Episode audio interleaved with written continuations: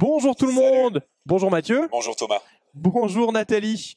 Nous voici en direct eh bien du festival des jeux de Vichy. Alors c'est un festival un petit peu particulier puisque pour la deuxième année consécutive, le festival est séparé en deux parties. Il y a une partie qui est la partie pro et une partie ouverte au public qui sera donc la semaine prochaine. Donc eh bien, pendant trois jours, on va avoir accès à toutes les toutes les nouveautés. Alors c'est un peu euh, voilà, le public n'y aura pas accès, donc on a un petit peu plus l'occasion de de jouer à pas mal de choses comme pour tous les salons. Vous connaissez la formule maintenant. On va jouer et puis euh, en fin de journée, on va vous débriefer un petit peu ce sur quoi on a joué quels ont été nos, euh, nos retours, nos ressentis. Alors, faut toujours garder en tête que c'est toujours des ressentis salon, donc c'est toujours une ambiance un petit peu, euh, un petit peu particulière et toujours sur une partie. Donc, euh, forcément, c'est des avis euh, toujours un petit peu à chaud. Est-ce que vous êtes prêts? On part pour cette première vidéo? Eh ben allez, on est parti. Bah, c'est Mathieu qui va commencer. Alors Mathieu, on va être indulgent parce qu'il a commencé par perdre quelque chose dans ce salon. À voir. Sa voix, voilà, malheureusement. Donc tu vas commencer de nous parler de Empire's End. Ah, à toi Mathieu. mais très bien. Bah tu commences par celui-là. Empire's End, c'est un jeu de, tableau destroying. On parle souvent de tableau building. Là, on commence avec son tableau fini. On a son empire. Et il y a des calamités qui vont nous arriver dessus. Par exemple, eh ben, ça va nous détruire la tuile qu'on a à l'emplacement neuf. Mais attention, on peut se prémunir de, cette destruction en payant des ressources. Chacun à son tour, on va choisir de payer une ressource pour éviter la catastrophe. Il y a une personne qui va dire ah j'en ai marre, je récupère euh, le truc, je retourne ma tuile, elle me fera plus de points, et du coup ben je vais récupérer les ressources et un power up qui est sur la carte qu'on va glisser sous nos tuiles. Et donc en gros la, la compensation de perdre ces points, c'est de gagner plein d'autres choses. Et donc tu vas devoir gérer, sachant que de toute façon tu vas perdre beaucoup beaucoup de tuiles mais il va falloir gérer quelle tuile je perds, comment je me renforce. Et c'est très intéressant de penser l'enchère à l'envers, de détruire ton moteur et d'en construire un autre en même temps. Ça marche bien, c'est rigolo, ça dure une heure. Moi j'ai trouvé ça vraiment très bien, mais ça met la pression. C'est agressif. Ok, ouais, je t'ai vu à la, à la sortie de ta partie, vous étiez trois, effectivement, vous avez l'air d'être trois à être Ouais, bien. ouais. euh, c'est, euh, ouais, j'ai un peu envie d'y aller aussi. C'est c'est euh, un peu taquin, c'est euh, c'est un peu vénère. Ok, donc une, une bonne première, euh, bonne première surprise. Une bonne première surprise. Après, je, je m'attendais à voir, parce que j'avais vu la, la, la cover sur BGG, et j'imaginais le jeu énorme.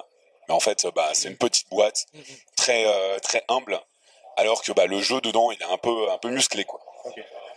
Très bien. Et ben, alors à mon tour, moi je vais vous parler de Vagrant Song. Alors Vagrant Song, c'est un, c'est un jeu en campagne, c'est-à-dire que vous allez jouer des, euh, vous allez jouer des, euh, des scénarios. Euh, donc le jeu est assez classique dans son fonctionnement. euh, C'est vraiment du dungeon crawler euh, classique. C'est même du boss battler. C'est du boss battler, mais co- complètement. C'est-à-dire du boss battler. Donc vous allez jouer des euh, vagabonds qui sont dans un train fantôme.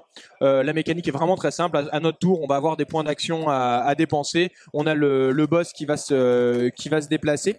Et alors, ce qui frappe vraiment sur le jeu, c'est le, le style graphique dont on n'a pas l'habitude, qui est vraiment euh, sur ces anciens cartoons. Vous savez, un peu comme le jeu euh, Cuphead, euh, avec ces, personnages très ronds, très très euh, très, reconnaissables. Euh, donc nous, on a fait une première partie à 3, donc le premier scénario. Euh, je dois dire que je suis encore un peu réservé pour le moment. C'est-à-dire sur les mécaniques, on est assez classique. On était sur un environnement un petit peu vide au début. Mais j'ai envie de voir où le jeu va amener en termes de, scénario, parce que voilà, il y a 26 scénarios, il y a, euh, y a vraiment, on va faire monter nos personnages, ainsi de suite, donc il y a ça qui va être intéressant. Et il y a un truc à noter sur le jeu, sur la, réalisation au niveau du matériel, c'est qu'ils ont fait des silhouettes en acrylique. Et ça, j'ai l'impression que c'est la nouvelle mode. Il y a deux trois jeux qu'on a vu là-dessus, et c'est vrai que c'est vraiment super chouette. Ça donne tout de suite quelque chose sur la table euh, de vraiment, euh, vraiment intéressant. Bah, c'est un peu le comme si tu avais une figurine peinte. Tu as, ce relief et en même temps la transparence. C'est quand même assez agréable à regarder. Ouais, ouais, non, c'est vraiment assez chouette. Donc voilà, un jeu sur lequel je suis encore réservé, mais qui, à mon avis, euh, mérite d'être euh, d'être creusé. Voilà, on, on peut pas se faire un aïe au bout d'une partie. Est-ce que c'est vraiment parce que c'était un peu vite que t'es réservé ou euh, C'était un peu vide et les mécaniques étaient un peu légères. Et du coup, j'attends de voir ce que le jeu va mais- m'offrir. C'est que le première Mais partie. du coup, c'était le tuto. C'est ça. Si vous jouez à, si jamais vous jouez à of the Lion, vous jouez au premier scénario, vous allez être hyper réservé. Donc euh, bon, c'est un petit peu, un petit peu pareil. Nat, je te passe la main. Toi, tu vas nous parler de Motu, si j'ai bien compris. Motu. Ça doit être le nom d'une île parce que ça se passe. euh, on, commence à partir d'un village qui est une carte qu'on pose sur notre table. Et, euh, et ensuite, à chaque tour, on va aller choisir une carte dans la rivière avec plus ou moins des noix de coco qu'on va poser, reprendre. Système classique euh, de, de rivière, quoi.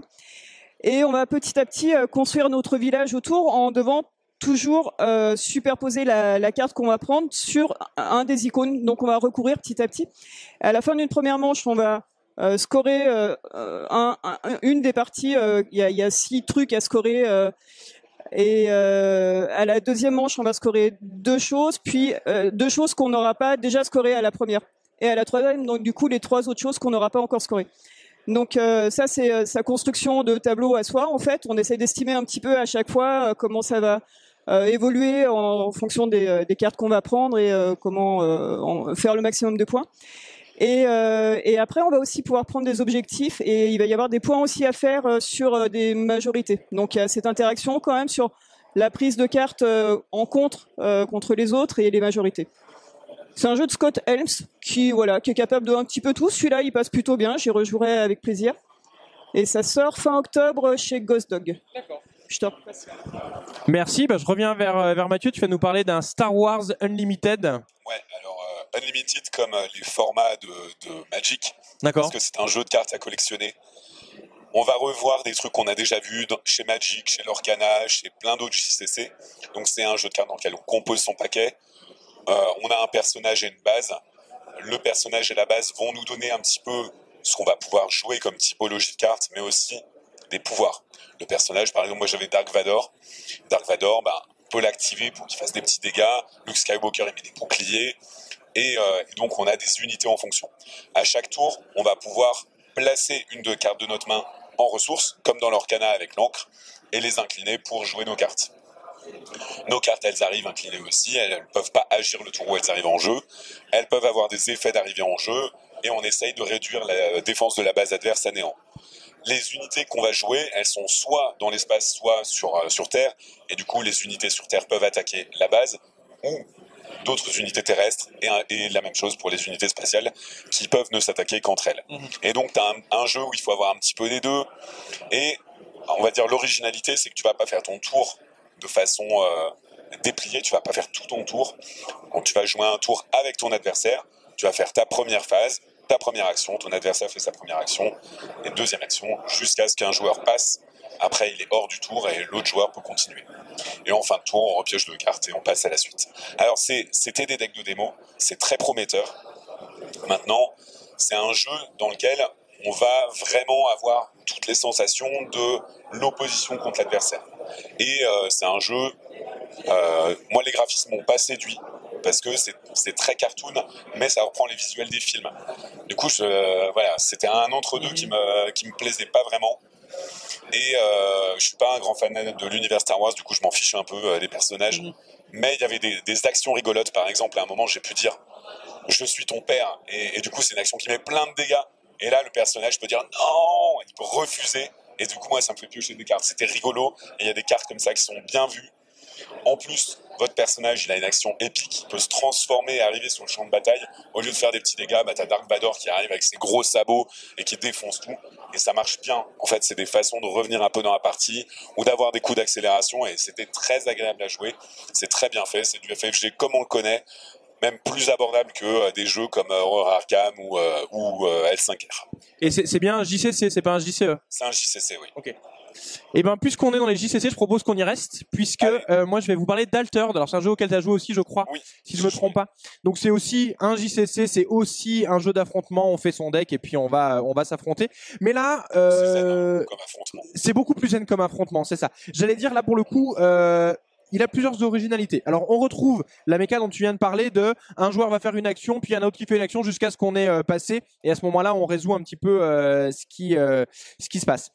Dans celui-ci, on va pas vraiment s'affronter. En fait, on va avoir de chaque bout d'une piste, on aura notre héros et puis un de ses alliés, son compagnon, voilà, qui est un peu un, un animal en général, un animal fabuleux. Et il va falloir que les deux se rencontrent. Et donc en fait à chaque tour, quand on va jouer des cartes, on va les jouer d'un côté ou de l'autre de la piste pour aller aider l'un ou l'autre des deux personnages. Et chaque fois qu'on va jouer des cartes, ces cartes elles vont pouvoir agir, elles vont avoir de la force sur un des trois types de terrain. Et en fait, à chaque fois, on va regarder pour chacun des types de terrain quelle majorité on aura. Et chaque fois qu'on a la majorité, on pourra avancer. Alors, chaque personnage peut avancer qu'une fois. Et c'est comme ça que ça se passe. Donc, on a un affrontement qui est vraiment indirect. On est vraiment sur je vais jouer euh, de la majorité. Et surtout, moi, l'autre originalité, et ça, c'est moi, c'est ça qui m'a plu dans le jeu, c'est que c'est un jeu euh, qui euh, où on ne construit pas, puisque toutes les cartes qu'on a jouées quasiment, elles partent à la fin de la manche. Et donc, il faut constamment se réinventer et revenir en arrière. Et ce qui fait que il y a vraiment un, côté rythme de euh, bah tiens, j'ai joué cette carte là parce que il faut que j'en tête que peut-être je vais pouvoir la rejouer la manche euh, la manche prochaine. Parce qu'effectivement, tes cartes, elles vont dans une zone déco où tu peux les rejouer une fois mais par contre après, eh ben, tu vas aller défausser pour de bon. C'est ça, avec un coût en plus pour les rejouer qui est pas le même. On va avoir des factions qui sont euh, qui sont très asymétriques. On retrouve euh, justement euh, ce côté de je mets mes cartes comme du mana pour faire euh, du mana. J'avais rejoué à Magic cet été et c'est vrai que la gestion des terrains dans Magic maintenant, on se dit c'est tellement vieillot. Euh, ce système-là est tellement euh, tellement plus simple, plus agréable. Euh, alors après voilà, moi j'ai retrouvé, euh, j'ai j'ai bien aimé le jeu, m'a bien plu. Après j'ai toujours des limites sur ces sur ces JCC quand on joue comme ça parce que on se rend compte quand même qu'une fois que le deck est fait, on n'a pas vraiment l'impression d'avoir beaucoup de contrôle. On se dit bon bah voilà, ça dépend de comment mon deck est sorti, au moins en tant que débutant. Et c'est vrai que l'intérêt reste, à mon avis, sur la création du deck et, et, euh, et c'est là où ce sera intéressant. Là, c'est un jeu qui propose six factions au moins, je crois, différentes, qui ont l'air d'être vraiment euh, vraiment asymétriques. Donc euh, ouais, il m'a ouais il m'a titillé, il m'a Ouais, ouais, vraiment et titillé. c'est beau, C'est magnifique. c'est magnifique. C'est magnifique. En plus, il y a un modèle économique un peu particulier parce que euh, tu vas scanner tes cartes une par une, tu as des QR codes uniques et euh, en fait, tu vas pouvoir les imprimer à la demande.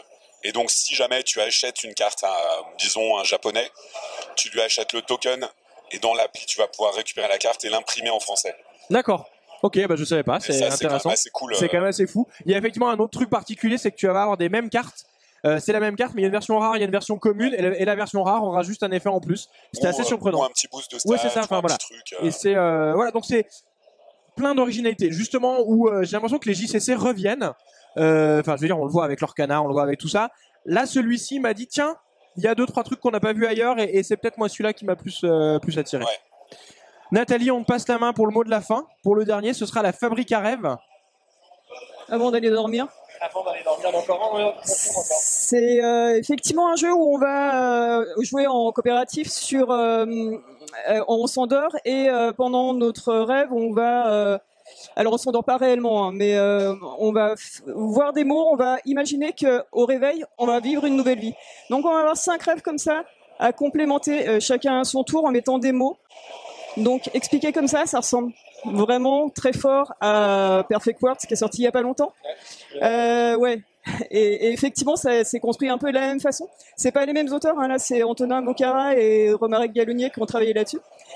Euh, donc, euh, je suppose qu'ils en arrivent un petit peu au même développement, mais euh, à, la, à la même méca, mais en partant de autre chose. Et là où ce jeu va sans doute nous pousser ailleurs, là, on était juste sur une partie d'initiation, c'est qu'il va y avoir plusieurs niveaux avec euh, des rêves de plus en plus euh, précis, euh, des, contraintes un petit peu plus fortes qui ne sont pas des contraintes en fait, qui sont une voie qu'on nous donne pour avoir un, thème fort en fait pour pour les règles qu'on va devoir définir. Ben après avoir joué à Perfect World, je veux dire que c'est pas vraiment une révélation de jouer à ça. Par contre, ça reste hyper chouette et puis un petit peu plus onirique pour le coup, avec un thème un peu plus ancré que faire ces mots croisés. Voilà. Et ça, ça faudra. T'as préféré lequel des deux? Ben, c'est c'est difficile euh, après la découverte d'un jeu de dire celui-ci est mieux ou moins bien. Euh, ce qui est mieux, c'est de le découvrir en fait. Euh, Perfect World déjà fait des- un peu penser à Connect Team. Euh, voilà, là ça va un tout petit peu plus loin. Et vous pourrez euh, le découvrir pas avant Cannes. Euh, il sortira que l'année prochaine celui-ci. D'accord, impeccable. Eh ben merci beaucoup à tous les deux. On va en rester ici pour cette euh, pour cette vidéo. Euh, bah, N'hésitez pas à nous faire de- des retours, euh, des commentaires, des pouces. C'est toujours intéressant de, savoir à chaque fois ce que vous pensez de ce qu'on dit et surtout des jeux auxquels auxquels on a joué. Il me reste à vous souhaiter eh une bonne journée puis à bientôt sur la chaîne. Ciao.